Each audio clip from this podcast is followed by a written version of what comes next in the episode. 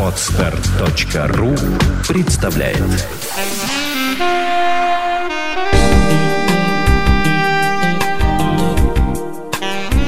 Добрый день, дорогие слушатели. Мы снова с вами в студии Владимира Нелюбина MN Records, в этой прекрасной студии, где нам предоставляет место для записи. Вот стоит Володя напротив, показывает знак ОК, что все отлично прошло. Он замечательный человек, обращайтесь к нему, он э, всех своих посетителей очень любит. Мы прямо вот рекламируем его не зря. У него очень хороший звукорежиссер и очень хорошая аппаратура. Приходите, приходите, не стесняйтесь. Еще раз добрый день. С вами Александра Иванова. Андрей Капецкий. На студии сегодня снова гость, который пообещал к нам ходить в гости рассказывать о своей работе Алексей Биркин. И снова рубрика и Код... рубрика «Код речи». И будем мы сегодня говорить о практическом применении того, что мы представили в прошлой программе. То есть, как может это помочь в обыденной жизни простому человеку. Потому что я всегда радую за практичность. Чтобы человек, слушающий наши подкасты, что-то мог и для себя использовать. Вот Володя сейчас подумал, ему было бы интересно для текстов песен бы а, использовать это все. Кстати, у Алексея Александровича есть исследования по этому поводу. Он исследовал тексты песен и классические, и рок-исполнителей, и поп-исполнителей. И вот, кстати, а давайте вы да. расскажете об этой работе. Давайте. Это очень было интересно. Если я помню правильно, да. то именно исполнители рок-музыки пишут наиболее легкие с точки зрения психофизиологии восприятия текста. А попса пишет А попса тяжелые. пишет мантры, которые вырубает сознание, и смысл становится не недоступен. Это правда? Ну, начнем с того, что по этому поводу мы проводили два исследования. Музыки я обещаю коснуться, но чтобы было понятно, мы начнем с стороны... С текстов. С художественных произведений. Хорошо. В 2010 году в музее «Авангард» и Бахметьевский парк тогда был, а, была представлена выставка работ американского абстракциониста, бывшего из Прибалтики нашего Марка Ротко. Угу. И там было 20 работ представлено. Почему-то композиция номер 12, в общем-то, без, практически бессюжетная работа, без смысла, она как шедевр по сравнению со всеми остальными воспринималась. И тогда мы действительно попытались провести это исследование. А это а почему... просто двухцветная работа такая, да? Красно-оранжевый цвет. Ну, и да, все, правильно. Да? Ну, она там оттенков много. Ну, а что? Ведь это сигнал, это, в общем-то, коллектив экспертов ее оценил, каких-нибудь зрителей. Это что же эксперт? Почему она Конечно. вызывает такое состояние? А мы предполагали, что, видимо, она создает условия для эйфории, для возникновения удовольствия. И вот когда мы взяли фотокопии этих всех произведений, выборку там их порядка 20 было, запустили в компьютере. Просто нам компьютер посчитал количество цветов в данном произведении. Так. Да, количество цветов данного. Оказалось, что вот это произведение, оно находится на переломе, если представить график. То есть именно на том переломе, э, вот она в той оптимальной точке находится, когда до ее там 14 э, или 15 произведений, у них монотония, монотония, вот эта особенность сигнала, она недостаточна. А выше она избыточна. Она именно в этой точке находится. Как это объяснить? Вот вы задавали себе вопрос, почему зебра так окрашена? Что, ущерб хищникам? Почему она как шлагбаум открашена? Да нет, именно вот ее окраска, она нетипична для природы. В природе хаос. И она вот воздействует этим монотонным сигналом на нервную систему хищника, дезорганизует ее охотничий инстинкт. Когда говорит Биркин, я впадаю в состояние вот, эйфории. Я тоже. Как будто я смотрю на зебру. Вот, то есть это типично. То же самое с гипнозом животных. Переверните курицу кверху ногами. Тоже идет перераспределение их ресурсов, о которых я говорил в прошлый раз. То есть идет объединение сознания. Всегда сопровождаться как дозы легкого вина. Знаете, две фазы. Да, да, да. Будь то гипоксия, наркотики, веселье, а потом что у нас идет? Лицом салат, да? Да, да, да. Все, все мы эти процессы наблюдали с вами. Таким образом возникает определенное состояние при этой эйфории или эйфории. В клинике оно, у психиатров оно называется эйфория. Это не э, разговорное понятие, это действительно такая клиническая картина наблюдается. Угу. И вот э, это доказывает, что вот есть источники сигналов, которые формируют вот эту эйфорию до гипноза, скажем угу. так, ну, если грубо говоря. А теперь о музыке. Да, мы взяли действительно по такому же принципу известный диск, там, по-моему, 30, порядка 30 произведений э, шедевры, русской, э, шедевры классической музыки и сугубо произвольно взяли выборку произведений, значит, там, поп-рок музыки, ну, На то время это исследование проходило где-то, по-моему, в седьмом, восьмом году, вот так вот. И тоже написали программу и тоже запустили.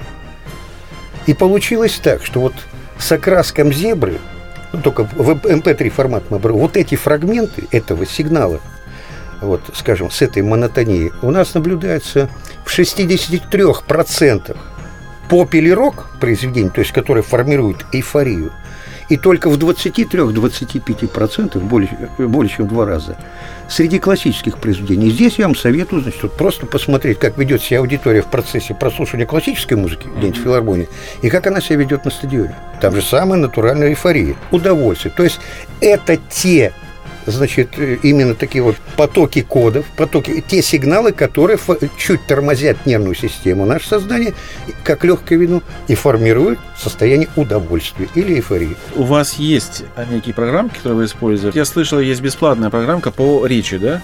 И который думаю... может обрабатывать тексты и диагностировать их. Если нашим слушателям будет любопытно. Попробовать. На, да, например, э, девушки или там юноши или мужчины, взрослые женщины, которые общаются на сайтах знакомств, будут с помощью этой программы редактировать свое резюме, на страничке. Даже позволит... бесплатно, да? Да, бесплатно. Может ли им это позволить привлечь, ну, так сказать, на свой профиль как бы вторую половину. Может быть, это поспособствует назначению свидания, да, это, помимо красивой фотографии. Это, эта проблема актуальна, особенно проблем демографии России.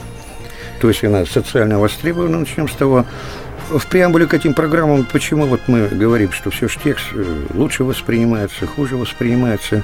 Мы же проводили исследования по поводу популярных и непопулярных текстов. Мы взяли массовые сайты Прозору, Фантастика.ру, сами Сдат.ру, лаборатория фантастики, и просто проанализировали э, высоко и низко рейтинговых авторов. И оказалось, что у авторов, которые обладают высоким рейтингом в этом списке, тексты, То есть популярные. Да, популярные авторы. Э, тексты значительно, почти в два раза легче вот по этим нагрузкам. То есть, а тексты, безусловно, их можно, во-первых, оценивать, диагностировать. Угу. Это каждый интересует, как он пишет. А во-вторых, их же можно изменять. То есть угу. их можно облегчать или даже в корыстных целях утяжелять. А это никто определить не может. То есть в данном случае тут необходима вот эта именно линейка. Ну и, безусловно, для начала, э, чтобы, так сказать, пользователь как-то научился работать с этой программой, мы ко второй э, своей книге «Природа речи», она вышла в издательстве «Ликбезе» в 2009 году, мы приложили пакет программ. Вот такой диск простейших версий 5.0 и 5.1, который позволяет, ну, скажем, где-то по образу градусника, обычно термометра медицинского, вот этот показывать градус напряженности текста.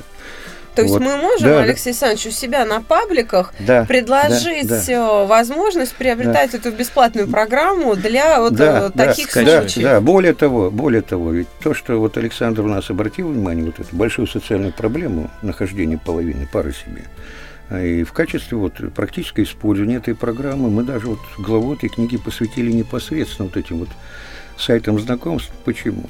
Потому что э, это, скажем, авторский текст найти очень сложно, кто как пишет. Вы представляете, какой объем работы надо, чтобы ввести чье-то письмо. А тут готовы, по готовому сценарию текста, вот мы это исследование провели. Оно весьма интересное, мы его в книге излагаем. Но, во всяком случае, и даже вот с помощью этих программ, простейшие методы какие-то работы текстом с отличением, мы приводим в этой книге, естественно, э, э, частично этот материал можно как-то разместить с позиции рекомендаций где-то на сайте. На наших пабликах «Задай вопрос психологу. Чувство покоя» есть вкладка специальная, которая открывается для тех, кто зарегистрировался в этих пабликах. И там доступна ссылка для бесплатного скачивания данной программы. Регистрируйтесь и качайте. Отлично. Я, кстати, хочу сказать, что имею полное право э, ну, похвалиться тем, что из пяти технологических модулей самый популярный наш модуль чувство покоя, собственно, процедура успокоения, это текст. Опять же, это 62 команды текстовое, речевое воздействие, как бы речевых команд, которые человек в уме выполняет. Я несколько лет назад обратилась э, к Алексею Александровичу за экспертизой этого текста. Он защищен, имеется авторское свидетельство и т.д. и т.п. и так далее. И мне важно было самой убедиться, что процедура чувства покоя в текстовом варианте, ее как бы речевой сигнал, он действительно удобоварим и э, не имеет сугестивной составляющей, что мы не занимаемся гипнозом. Нам важно было это для себя понять, и, соответственно, теперь у нас есть доказательства для других. Так вот, Алексей Александрович сначала проанализировал профиль и потом прислал мне ответ, говорит, слушай, текст супер тяжелый. Я упала в ужас просто. Возле компьютера билась, так сказать, сердечным приступом. Потом выдохнула, подошла еще раз, посмотрела на график, который красный вот таким забором наверх лезет. И стала смотреть ось, да, абсцисса ординат, и посмотрела, что по оси, э, значит, по горизонтальной время совершенно не то, которое на процедуре, потому что программа это время не учитывает. Она просто слова как бы складывает, и все. Реально наши э, команды дозируются. То есть 62 команды растянуты на 22 минуты времени. Они очень лапитарные и короткие, эти фразы. Когда я, значит, Алексей Александрович выслал замечание, а не могли бы вы посчитать с точки зрения вот этих пауз и как бы с точки зрения нагрузки именно по, так, как оно идет в режиме реального времени.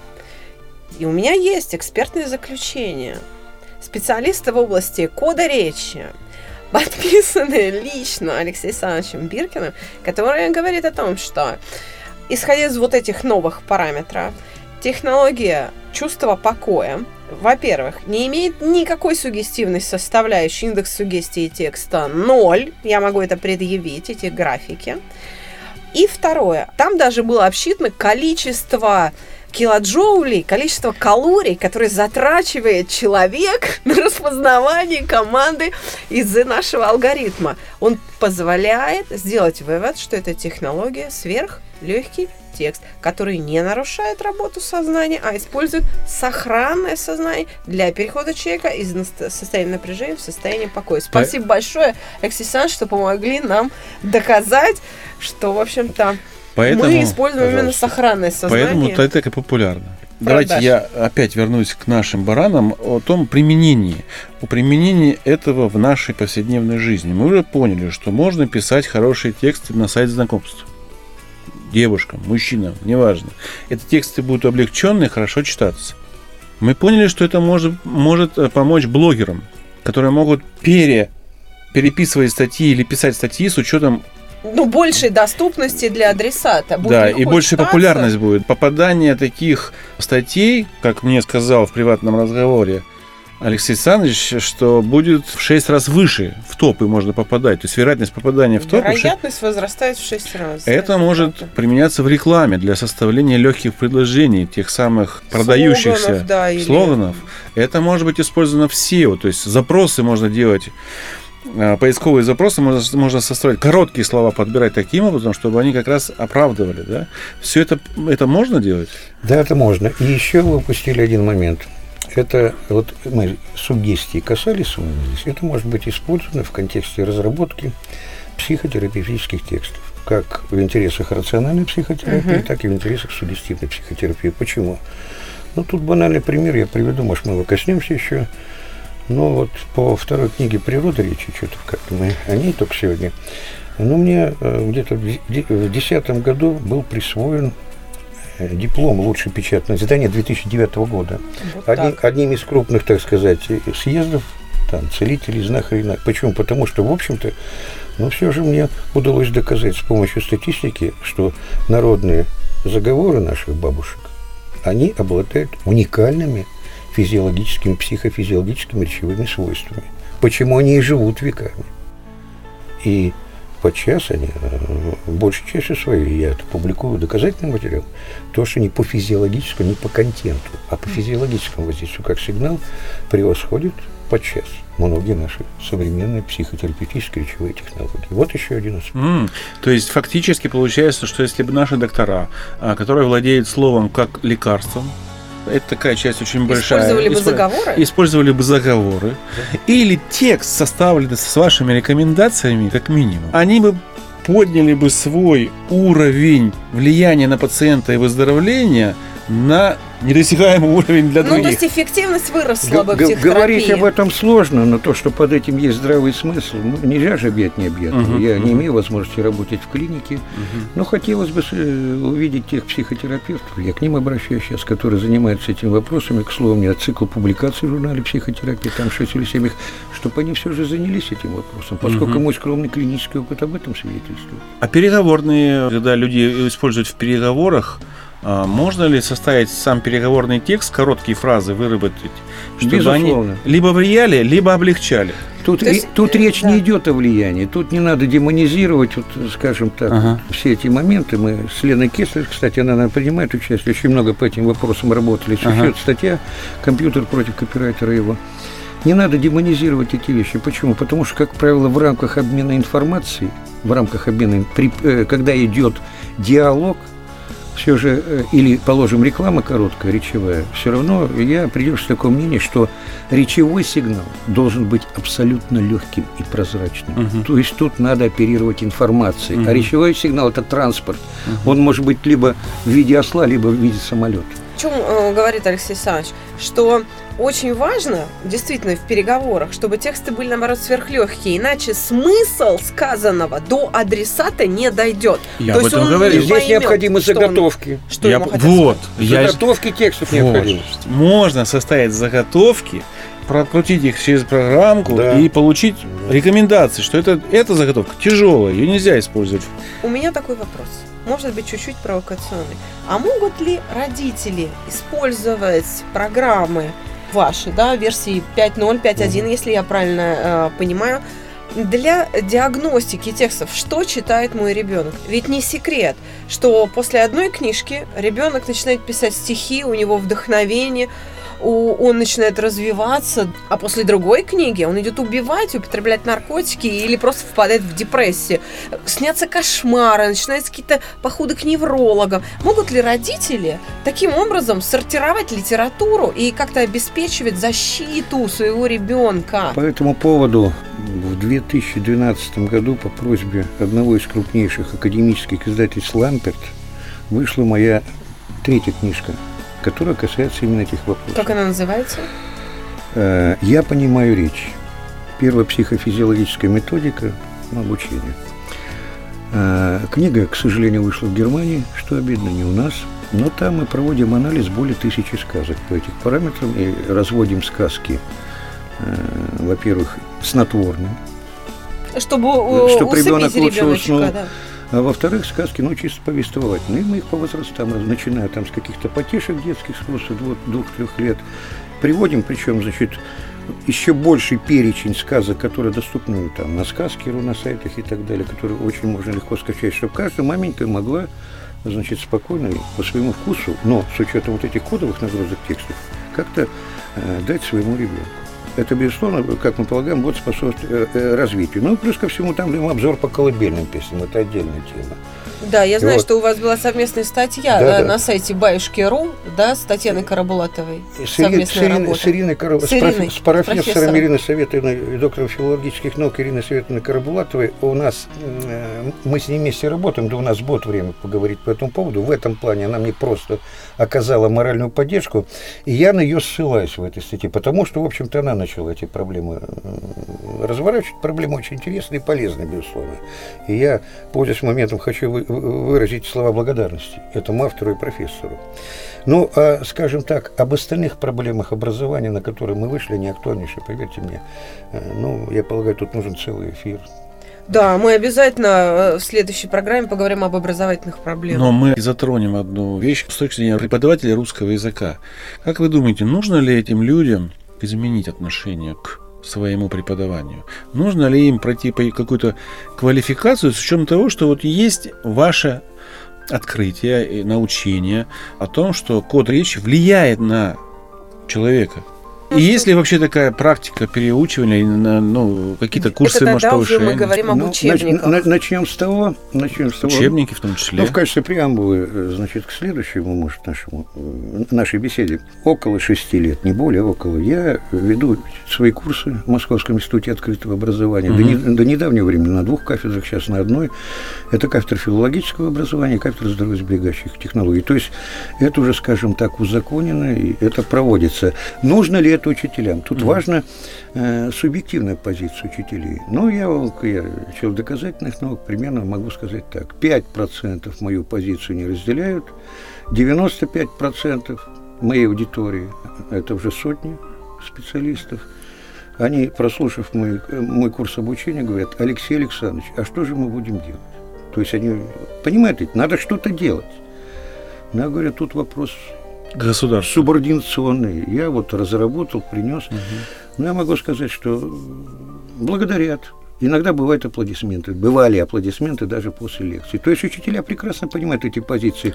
Но вы знаете, тут, мне кажется, ну, необходима все же государственная воля. Почему? Потому что учителя испытывают огромные нагрузки. Просто огромные нагрузки. А вы сами понимаете, и тут вот, если э, в следующей нашей передаче мы с вами поговорим вообще о системе образования и, скажем, о, о ее, о, о ее проблемах, то мы тут должны с вами учить маленькую хитрость. Если мы сможем внедрить мою, а мы, кстати, и, и фонд, и грант выиграли в Российском гуманитарном фонде, исследование сейчас проводим, у меня исследовательская группа есть, хотя бы упорядочить вопрос учебных текстов в начальной школе, мы тут же поставим, Поднимем. мы тут же будем сокращать через детей здоровьесберегающих технологий и здоровье учителей, поскольку мы Мгм. вообще поднимем вопрос о текстовых нагрузках Мгм. не только на ребенка, но и на учителя. А вот это, мне кажется, эту категорию людей, чтобы они берегли свое здоровье, надо поберечь. А грамотность текстов будет улучшаться?